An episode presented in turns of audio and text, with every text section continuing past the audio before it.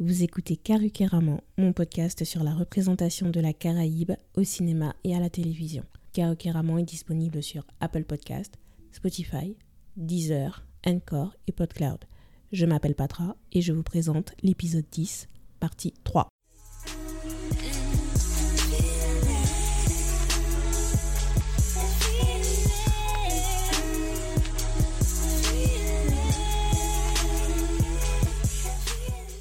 Aujourd'hui, nous nous retrouvons pour discuter de Green Days by the River, ou en français, Les jours verts au bord de la rivière. Ce long métrage de Trinidad and Tobago, réalisé par Michael Moulidar, est sorti en 2017. Il est une adaptation du roman de Michael Anthony, du même titre, publié en 1967. De quoi parle le film? En 1952, Shelly, un garçon de 15 ans dont la famille pauvre mais soudée, vient récemment d'emménager dans un village dans la région de Mayaro, à Trinidad. Son père étant gravement malade, Shelly acquiert une figure paternelle de substitution en la personne du riche planteur, Mr. Guidari. Il se retrouve partagé entre la séduisante Rosalie, la fille moitié indienne de Guidari, et la citadine Joan, au charme plus terre-à-terre. Mais Shelly a-t-il vraiment le choix, ou un piège lui a-t-il été tendu depuis le début? Dans la première connexion caribéenne, j'évoquais la représentation des adolescents et surtout les rites de passage à l'âge adulte quand on est un ado de 15 ans à Trinidad au début des années 50.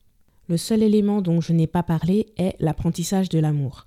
En général, dans les films jeunesse, avec des personnages adolescents, c'est un peu le passage obligé. On nous montre le personnage principal vivre ses premiers émois amoureux. Par contre, dans Green Days by the River, il ne s'agit pas juste de montrer un triangle amoureux avec Shelly qui est partagé entre Rosalie et Joan. Moi, je vois vraiment une parabole expliquant les enjeux de pouvoir dans les sociétés caribéennes qui ont connu l'immigration indienne. Et ce sera ça le questionnement de cet épisode. Quelles sont les dynamiques sociales, culturelles et économiques entre communautés noires et communautés indiennes mises en scène dans Green Days by the River. C'est parti pour la seconde connexion caribéenne.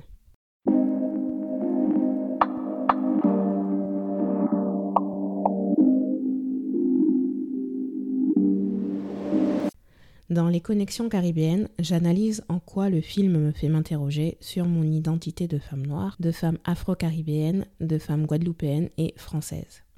Avant de commencer, sachez que je risque de vous spoiler un peu la fin, je suis obligée parce que je ne peux pas ne pas parler de la libre interprétation du twist qui lance euh, l'arc final de l'histoire.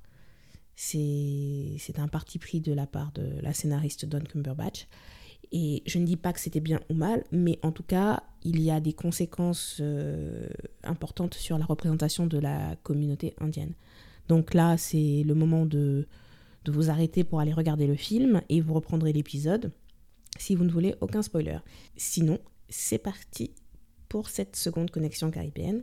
On a donc Shelly. Son cœur balance entre Rosalie, la séduisante fille de la campagne, et Joan, la fille de la ville. On identifie clairement Rosalie comme la fille de la campagne dès la première séquence parce qu'on la voit se baigner dans la rivière, et Shelly qui l'observe discrètement avant de s'en aller vu l'interprétation de la fin que le film euh, a choisie, je trouve que cette séquence euh, n'est pas du tout anodine, mais euh, on peut l'interpréter de deux façons. Soit on considère que c'est pour transmettre l'idée que Shelley a des vues sur Rosalie, ce qui correspond alors au roman, ou alors on considère que c'est pour transmettre l'idée que Rosalie est une tentatrice pour Shelley. Et là, c'est vraiment une libre interprétation par rapport au roman. De mon point de vue, la relation importante ce n'est pas Shelly et Rosalie, c'est vraiment Shelly et Mr. Guidari.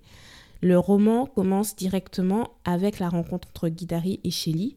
Et, ça, et donc ça, c'était forcément un parti pris. Mais d'une façon générale, Rosalie n'existe dans le roman quand les personnages parlent de son physique.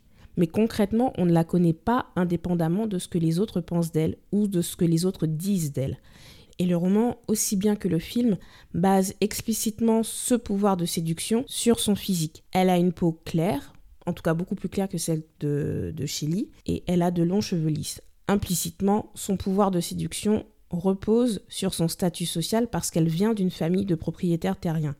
Elle a un oncle qui possède une exploitation de cacao, où d'ailleurs Shelly va euh, trouver du travail, et euh, son propre père, donc Mr. Guidari, cultive des racines et des fruits à Cedar Grove où il emmène régulièrement Shelly s'approvisionner gratuitement.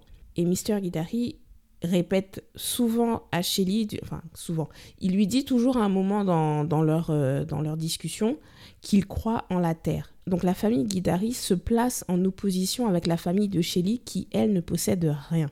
Comme le papa de Shelly est malade, toute la famille vit sur le salaire de la maman et ensuite avec la petite contribution euh, du salaire de Shelly. Par contre, le père de Shelly fait de l'instruction scolaire une priorité, alors que Guidari n'en parle jamais. Le papa fait la remarque que ce sera difficile pour Shelly d'être en couple avec une fille comme Joan, parce que elle, elle veut faire des études un peu poussées et elle ne prévoit pas de se marier avant ses 20 ans minimum, justement parce qu'elle veut faire des études. Il voit pas ça comme quelque chose de mal. Une femme qui, une, enfin, une jeune fille qui, euh, qui a pour ambition de faire des études plutôt longues. Donc euh, non mais franchement le papa euh, perfection. C'est mon personnage préféré après celui de John. Et donc j'en arrive à John. Sa famille apparaît dans le roman parce que Shelly va passer un après-midi avec elle, mais on ne voit pas la famille de John dans le film. Elle est complètement absente.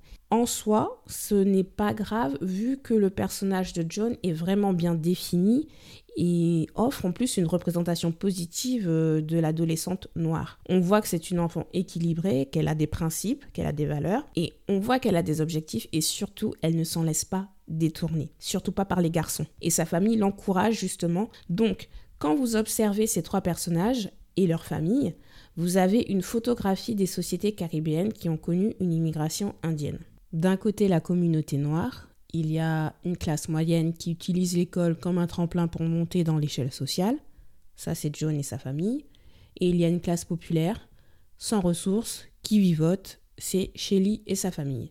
Culturellement, John incarne cette vision de la femme noire indépendante, consciente de son identité. Shelly a une vision plus traditionnelle de la vie et a un horizon plus fermé.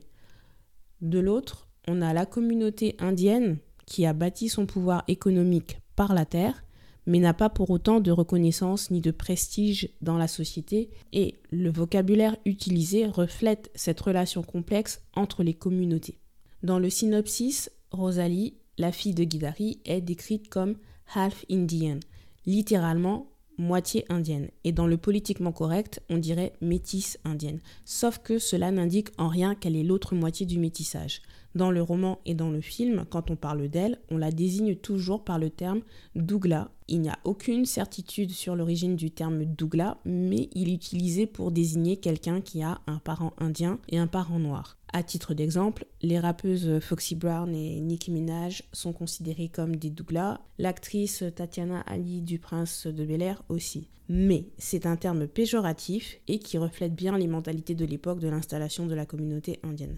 Tout comme la Guadeloupe et la Martinique, Trinidad et Tobago fait partie des îles où, après l'abolition de l'esclavage, s'est implantée une communauté indienne pendant la seconde moitié du 19e siècle jusqu'au début du 20e siècle. Pour continuer à faire tourner les habitations agricoles, la France et l'Angleterre ont mis en place l'engagisme qui se différencie de l'esclavagisme par le fait que l'individu signe un contrat pour une durée déterminée, donc en général soit c'est 5 ans, ça peut monter jusqu'à 10 ans, et cet individu gagne un maigre salaire en échange de se faire exploiter comme un esclave.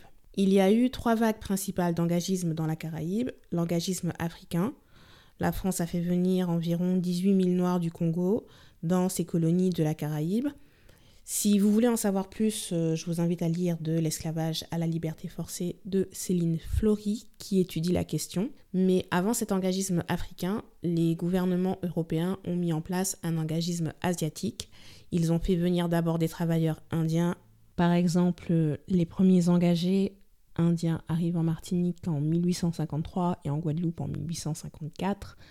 Et ensuite, il y a eu aussi des engagés chinois.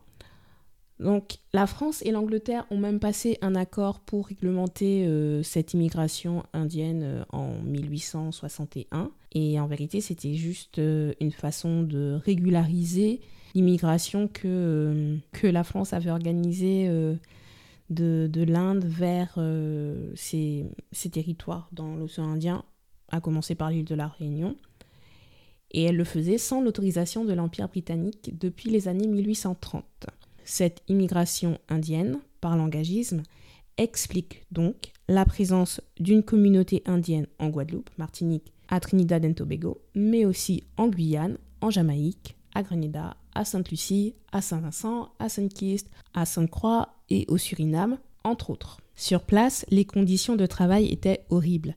Il y a eu beaucoup de décès et les naissances n'ont pas forcément permis de garder cet équilibre par rapport au nombre de décès. Ce qui fait que concrètement, et là je cite euh, Christian Schnackenbourg dans sa thèse L'immigration indienne en Guadeloupe de 1848 à 1923 qu'il a soutenu en 2005, de 1854 à 1906, date du départ du dernier convoi de rapatriement, 42 900 Indiens sont arrivés en Guadeloupe et environ 10 500 y sont nés. En face, 9 700 seulement ont été rapatriés et 13 300 sont encore présents dans l'île. La différence, soit environ 30 400 personnes, correspond à autant de décès.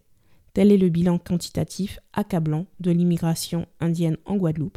Ce n'est pas une statistique, c'est une hécatombe. Fin de citation. Au début des années 50, époque où se passe Green Days by the River, la communauté indienne en Guadeloupe représentait environ 15 000 personnes. 15 000 personnes à l'échelle de la Guadeloupe, c'était environ 6 à 7% de la population de l'époque. À Trinidad et Tobago, l'immigration indienne a duré de 1845 à 1917 et cela représente environ 145 000 personnes.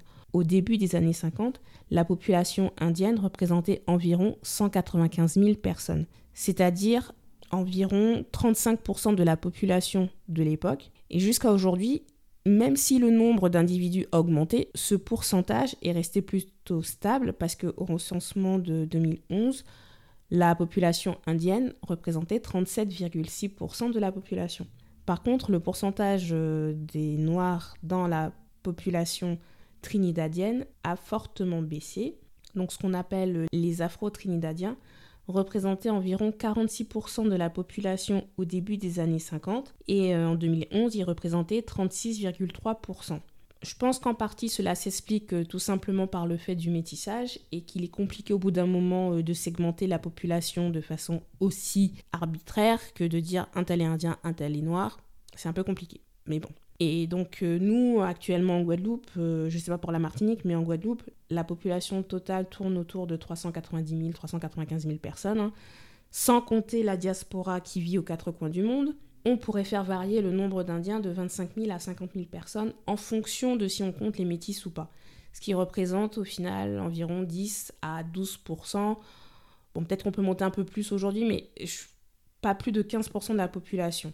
Donc ça vous donne une idée qu'en fait, en termes ne serait-ce que d'effectifs, la situation de la communauté indienne en Guadeloupe n'est pas la même que la situation de la communauté indienne à Trinidad et Tobago. C'était juste un exemple pour vous montrer que même avec une histoire où il y a des points communs, des destins croisés, les trajectoires sont différentes. Mais en tout cas, quand les Indiens arrivent dans les colonies, ils se retrouvent à leur tour au plus bas rang de l'échelle sociale. Au passage, je parle d'Indiens par euh, raccourci de langage. Les principales agences de recrutement étaient à Pondichéry au sud-est de l'Inde et à Calcutta au nord-est de l'Inde.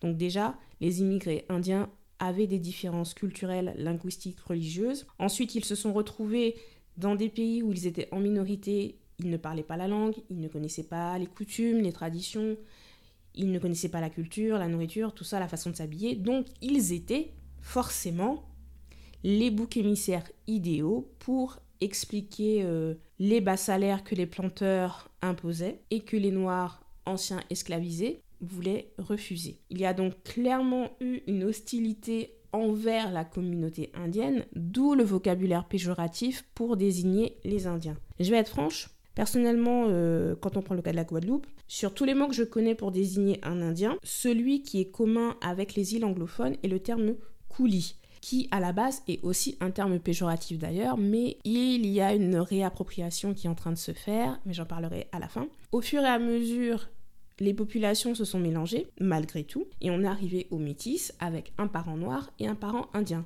Donc comme je vous ai dit, à Trinidad et Tobago, ils les appellent des Douglas. Moi, j'ai entendu le terme Batas indien et le terme Chapekuli Bon, clairement, le premier euh, est dans un sens péjoratif, puisqu'il vient de la contraction entre bâtard et, indien. Et le deuxième, chapé coulis, c'est dans un sens, je pense qu'à la base c'était vu comme positif, mais c'est toujours inacceptable parce que si c'est pour dire que ce sont des personnes qui ont la peau foncée mais qui ont conservé les cheveux lisses donc ils sont sauvés, ils sont sauvés de quoi exactement? D'avoir échappé à la noireté ou de ne plus faire partie de la communauté des Indiens. Dans Green Days by the River, le débat sur comment désigner les Indiens et les Noirs est présent dès le chapitre 1 du roman et c'est l'objet de la première séquence dialoguée du film. S'il n'y a pas de problème pour dire que Rosalie a une moitié indienne par son père, il y a toute une gymnastique de langage pour désigner sa moitié noire. Dans le roman comme dans le film, cela se passe en deux temps. Il y a d'abord une discussion entre Shelly et Guidari, puis il y a une discussion entre Shelly et son papa. Dans la discussion Shelly et Guidari, quand Shelly désigne Rosalie comme une dougla, Guidari ne s'offusque pas ouvertement, il rigole même avec lui, mais dans les sous-titres du film, il est écrit mixte. Mixte, ça veut dire métissé. Guidari fait la remarque que la mère de Rosalie est créole. Créole, comme Shelly. Et je précise qu'il dit bien le mot créole dans le roman et dans le film. Par contre, les sous-titres du film disent black, c'est-à-dire noir, et n'utilisent pas du tout le mot créole. Ensuite, quand Shelly discute avec son père, dans le roman, le papa décrit Rosalie comme Indian Creole, c'est-à-dire littéralement indienne créole. Et Shelly lui rétorque alors Tu veux dire Indian Negro, c'est-à-dire littéralement indienne négresse. Shelly et son père ont déjà eu la discussion. La génération du papa et euh, de Mr. Kidari emploie le terme creole qui, à l'école, est enseigné comme le terme désignant les colons étrangers. Et donc en fait c'est une transformation du mot parce que normalement à la base creole c'était juste pour désigner le fait d'être né dans la colonie. C'est tout. Donc c'est pour cette raison que Shelley lui préfère définir Douglas comme indienne négresse, même s'il utilise toujours Douglas. Et concrètement, le terme évite d'employer le terme nègre. Par contre, dans le film, quand le papa dit elle est indienne créole, alors les sous-titres mettent bien indienne créole. Et quand Shelly lui réplique non, elle est indienne négresse, les sous-titres mettent bien indienne négresse en anglais. Hein. Bon, je ne vous fais pas encore la traduction. Et là, le papa a un petit rire et il dit Je préfère le terme noir. Je me demande si c'est un anachronisme d'avoir le papa faire cette réflexion de cette façon, d'autant plus que c'est un ajout par rapport au roman. Mais en tout cas, la personne qui a sous-titré a bien compris les enjeux de représentation derrière chaque mot et a fait en sorte d'être en accord avec notre grille de lecture du XXIe siècle. On remplace Douglas, terme péjoratif, par le terme neutre métis qui invisibilise complètement les origines de Rosalie. On remplace le terme créole par noir pour se remettre en accord avec la réalité parce que créole invisibilise l'ascendance africaine. Quoi qu'il en soit, Green Days by the River illustre bien certains des problèmes identitaires liés à l'esclavagisme basés sur l'anti-noireté. L'anti-noireté, c'est anti-blackness en anglais et j'utilise le terme euh, pour désigner le fait de rejeter les gens à la peau foncée sans entrer dans aucune considération culturelle, sociale ou économique. Quand Guidari ou le papa de Shelley disent creole pour désigner une personne à la peau foncée d'ascendance africaine, ils ne veulent pas utiliser nègre parce que le mot est vu comme synonyme d'esclave. Maintenant, quelle est la réalité du mot noir pour désigner les origines quand on est dans une société où une personne peut avoir la peau foncée sans pour autant avoir d'ascendance africaine, ou une personne peut avoir la peau foncée tout en étant métissée? C'est là qu'on se rend compte à quel point la race est une construction sociale et on se rend compte aussi que le métissage n'abolit pas le racisme. Le film ne va pas aussi loin dans l'analyse de ce que représenterait une relation entre Shelley, le noir sans argent et sans pouvoir économique, et Rosalie, la métisse indienne dont l'argent et le pouvoir économique lui sont donnés par son côté indien. Par contre, là où le roman met l'accent sur la confusion des sentiments euh, de Shelly, parce qu'il est en train de découvrir l'amour, il ne sait pas ce que c'est exactement. Le film choisit d'en faire une victime de Rosalie et de son père. On contextualise l'enjeu pour Shelly qui est d'acquérir un pouvoir économique, mais on ne contextualise pas l'enjeu qu'une relation avec Shelly représente pour Rosalie, et euh, par extension euh, ce que ça représenterait pour Guidari, que Rosalie se marie avec un homme certes très gentil, mais qui est sans argent et sans instruction. S'il se marie, le nom de Guidari disparaîtra, mais les petits-enfants ne seront plus perçus comme des Douglas. Je vais arrêter d'employer le terme. Ils ne seront plus perçus comme des pièces rapportées à la, à société trinidadienne. Les petits-enfants de Guidari pourraient conserver leur culture indienne dans la sphère privée, mais dans la sphère publique, ils pourraient revendiquer une reconnaissance économique par la terre et une reconnaissance sociale comme membres à part entière de la société trinidadienne avec leur ascendance africaine par Shelley. Bon, ceci étant dit, euh, j'espère que je ne vous ai pas spoilé la fin. J'ai bien employé le conditionnel hein, de s'il y avait un mariage entre Shelley et euh, Rosalie, euh, voilà ce que ça donnerait. Mais pour la forme, je vous le dis, hein, moi j'étais Team John.